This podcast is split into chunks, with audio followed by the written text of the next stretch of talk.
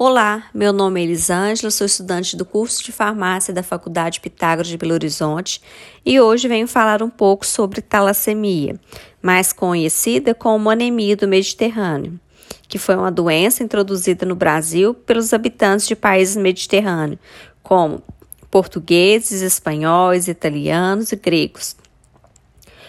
O gene responsável pela talassemia ocasiona a produção de quantidade muito pequena de hemoglobina normal. E existem dois tipos de talassemia, alfa e beta, que podem manifestar-se na seguinte forma: menor, intermediária e maior. Sinais e sintomas. A forma menor ou traço talassêmico produz um grau de anemia leve, assintomático e que pode passar totalmente despercebido.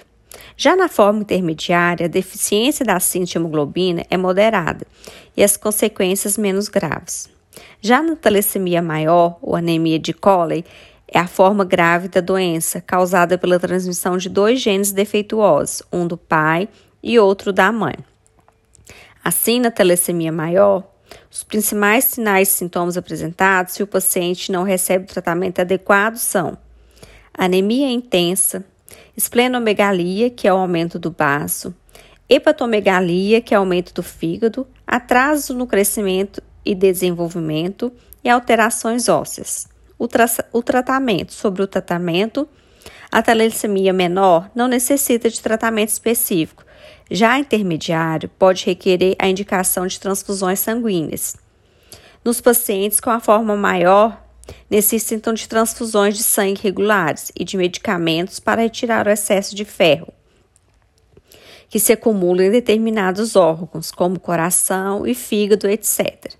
O transplante de medula óssea também pode constituir uma solução terapêutica em alguns casos. O diagnóstico.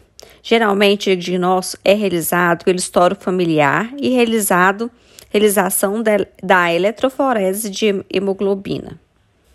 Também é importante manter a avaliação de rotina nas unidades básicas de referência para que outros aspectos da saúde sejam acompanhados, como a vacinação, o acompanhamento da pressão arterial, é, diabetes, programa de saúde da criança e do homem. É importante também manter a avaliação regular com a equipe, multidisciplinar no Hemocentro em que realiza o tratamento e participar de programas de tratamento recomendados pela equipe de Hemocentro. Quanto mais cedo for detectada anemia e iniciado o tratamento, maiores são as chances das crianças com talassemia maior chegar à vida adulta. Assim, a participação da família é muito importante para dar apoio e encorajar o paciente a seguir uma vida normal.